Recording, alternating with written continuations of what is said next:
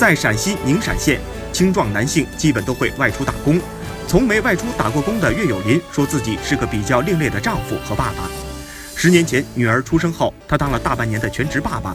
儿子出生后，他看到县里养育中心招聘养育师的广告，自己符合全部条件，便动了心，觉得这份工作可以让自己更好地了解孩子。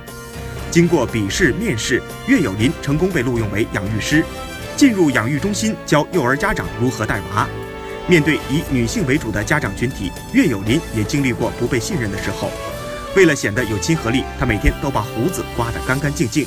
为了讲好故事，自己在家里跟着故事机和手机软件练习。岳有林说，他想让更多家长认识到陪伴的重要意义，认识到男性也能带好孩子，让父爱更好地护航孩子的成长之路。